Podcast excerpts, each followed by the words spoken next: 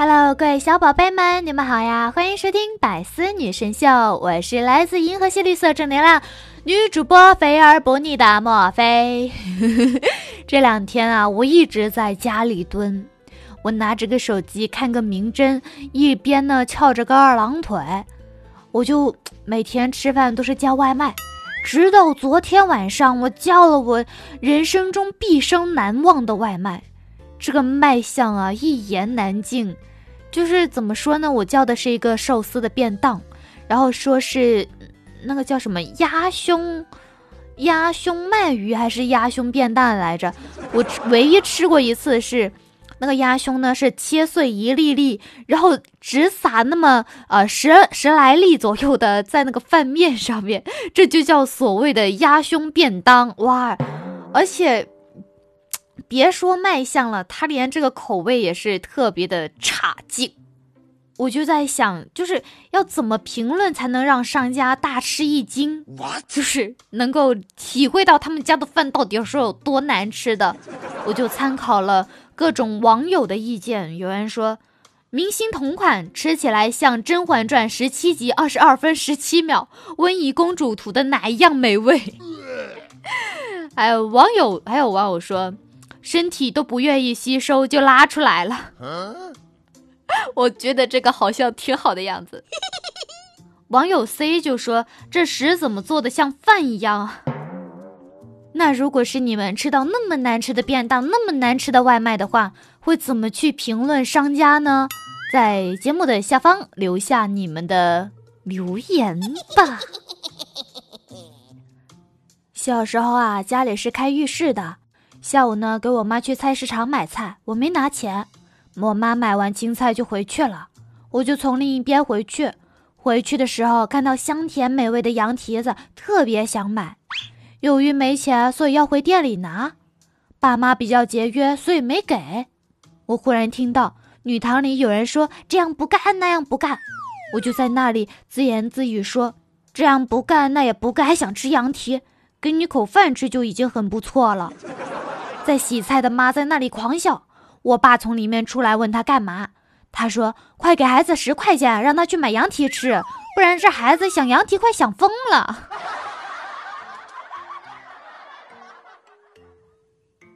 我发小葛小花家里是卖跌打酒的，他爸呢经常带他去赶大集，为了显示他家的跌打酒好使，老爸就经常当着大家的面子用棍子打葛小花，打得半死。然后抹跌打酒，他们就问葛小花：“你爸打你，你不疼吗？怎么不跑呀？”葛小花就说：“他打我是为了赚钱，我是家里的独生子，那些钱早晚是我的。” What？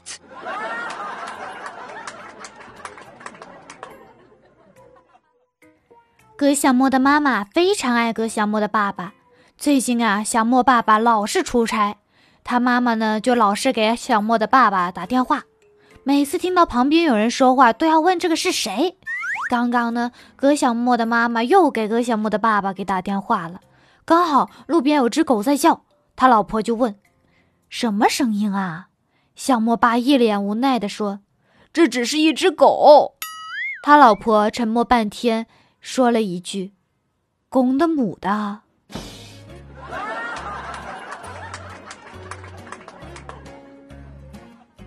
这几天熬夜，脸上长痘痘了。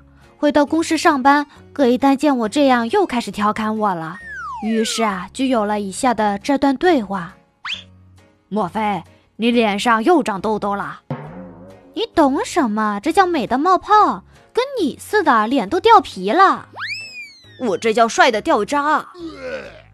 那你一定很会做饭吧？这么会添油加醋？对呀。要不改天你来我家吃鱼？你这么会挑刺儿，你这么会抬杠，跟我去工地吧，搬砖一定很厉害。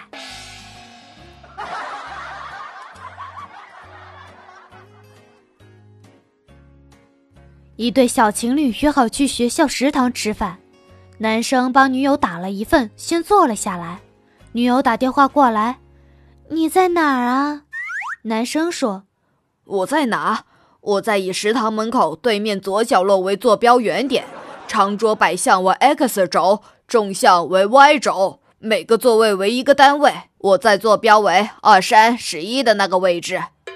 女友就说：“我数学不好，你慢吃，撑死你个理科沙雕。”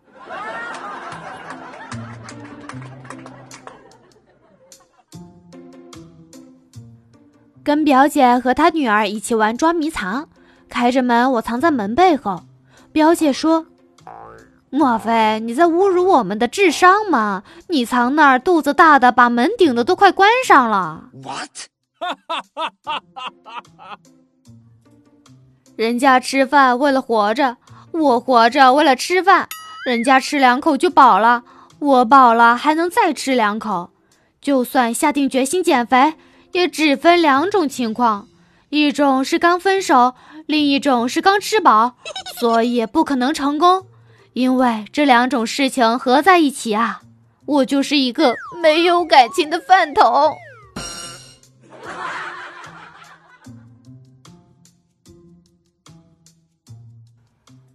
我跟你们说啊，有一个诈骗团伙冒充成功男性，专对事业有成的女老板下手，引诱对方炒期货。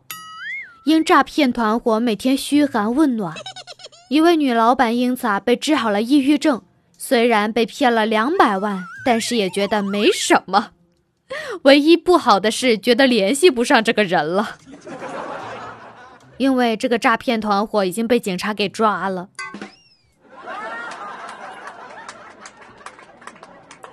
我妈计划性差，一般呢逛完街刚回到家，就会发现这个没买那个没买。终于啊有一天，她很开心的发现回到家啥事都没漏买，正想找我炫耀，突然发现闺女还在商场排队上洗手间，怎么自己一个人晃荡晃荡先回来了？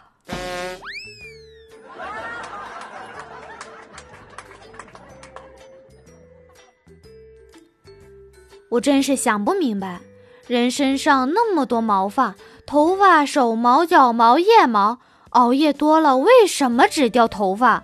其他毛发没有一点愧疚感吗？你们有点牺牲精神好吗？其他毛发听到没有？现在点名批评教育。我男朋友呢，长得有一点点帅，火车上他旁边的一个小姑娘总是找他说话，男朋友爱答不理的。小姑娘不死心，忽然惊讶起来：“你好潮耶！耳朵后面还故意剪秃一块哦，差点没看见耶。”男朋友指了一下我，低头说：“这是我女朋友上次吃错乳掉的。”侄女不小心踩到我脚后跟，由于开裂，疼得我一蹦的。我瞪了侄女一眼。过了一会儿，侄子又踩了我的脚后跟。我又是一蹦的，还没等我发火呢，侄女哈哈大笑说：“哥哥，我说的对吧？一踩姑妈，姑妈就会像猴子一样的蹦起来了。”